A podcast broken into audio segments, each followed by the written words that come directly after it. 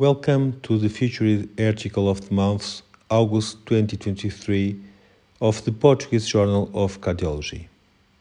My name is Hélder Dores, member of the editorial board of the Portuguese Journal of Cardiology and cardiologist at Hospital da Luz, Lisbon.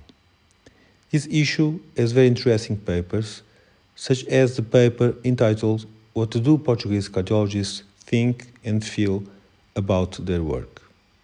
The first author is Carlos Atarém Semedo from the Research Center in Education and Psychology, Department of Psychology, School of Social Sciences, Évora University.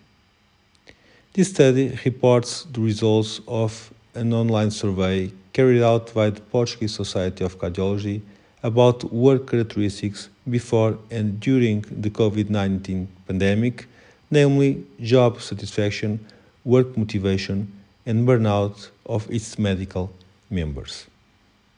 The only variable that distinguishes the 157 participants who answered the questions was the sector of activity.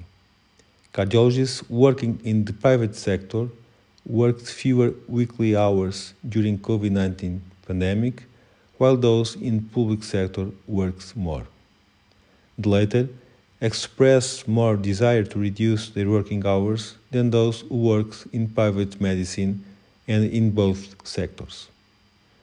There were no differences between sectors in work motivation, while job satisfaction was higher in the private sector. Moreover, job satisfaction negatively predicts burnout. In conclusion, and according to the authors, COVID-19 pandemic has increased emotional demands on health professionals, making them feel more emotionally exhausted. This study stresses the deterioration in working conditions during the pandemic, especially felt in public sector, which may have contributed to the lower levels of satisfaction and higher levels of emotional exhaustion observed among physicians working in this sector. At the same time, job satisfaction had a positive impact on burnout reduction, highlighting the importance of work-related factors such as income, organization, and available resources to reduce occupational threats and improve workers' well-being.